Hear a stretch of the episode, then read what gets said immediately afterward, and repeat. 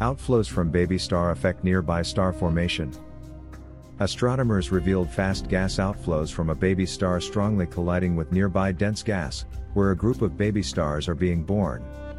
The result suggests that the outflow collision shakes the cradle of the baby stars and has a significant impact on the ongoing star formation process. This study provides insight into the star formation process within cluster regions where baby stars are born simultaneously in a complex and crowded environment.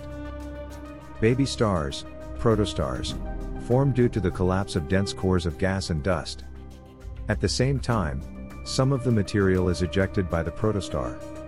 This phenomenon is called molecular outflow, and shows a bipolar and collimated structure.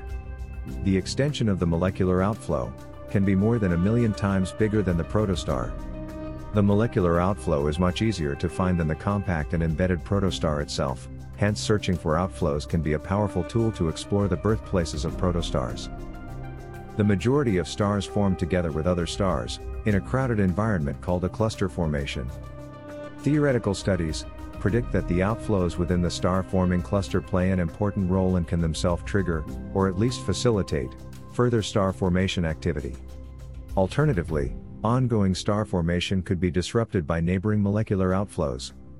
Although star formation in a cluster environment is common, observational studies that spatially resolve the individual protostars within the cluster are still limited because the target sources are located relatively far from us.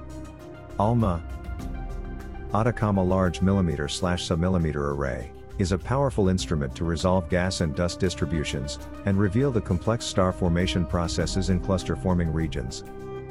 Asako Sato, a graduate student at Kyushu University in Japan, and her team used ALMA to observe the regions F, I, R, 3, and F, I, R, 4, in the Orion Molecular Cloud -2.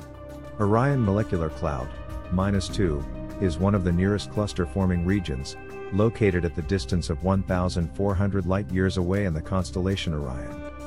They investigated the spatial distribution of dust and the gaseous carbon monoxide, and silicon monoxide, the dust is one of the fundamental compositions to form dense material, hence a good tracer of dense cores, where protostar formation happens.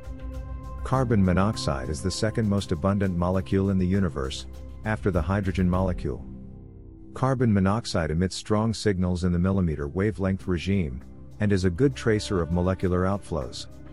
Emission from silicon monoxide is used to trace powerful shocked regions, a collision such as between bipolar molecular outflows and surrounding material strip silicon atoms from dust grains, which then react with oxygen to form silicon monoxide. Thanks to ALMA's high sensitivity, this study detected twice as many molecular outflows as compared to the previous studies in the F, I, R, 3, and F, I, R, 4 regions. The results show a giant molecular outflow driven by a protostar in the F, I, R, 3 region strongly colliding with the F, I, R4 region, where several protostars are being formed. The ALMA observations have clearly imaged shock layers between the molecular outflow and dense materials associated with the F, I, R4 region. The molecular outflow is proceeding from the upper left of the image and colliding with the F, I, R, 4 region in the bottom right. We clearly see two strong shock layers in silicon monoxide says Satoko Takahashi, an astronomer at the National Astronomical Observatory of Japan, and co-author of the paper. Moreover, the image shows that the CO gas within the outflow collides with the filamentary molecular cloud and is subsequently compressed. The team also obtained evidence that dust within the filamentary molecular clouds can be heated by a collision with the molecular outflow. Finally, within the compressed clouds, the team detected fragmented dusty sources, which could be the cradles of the future star formation sites.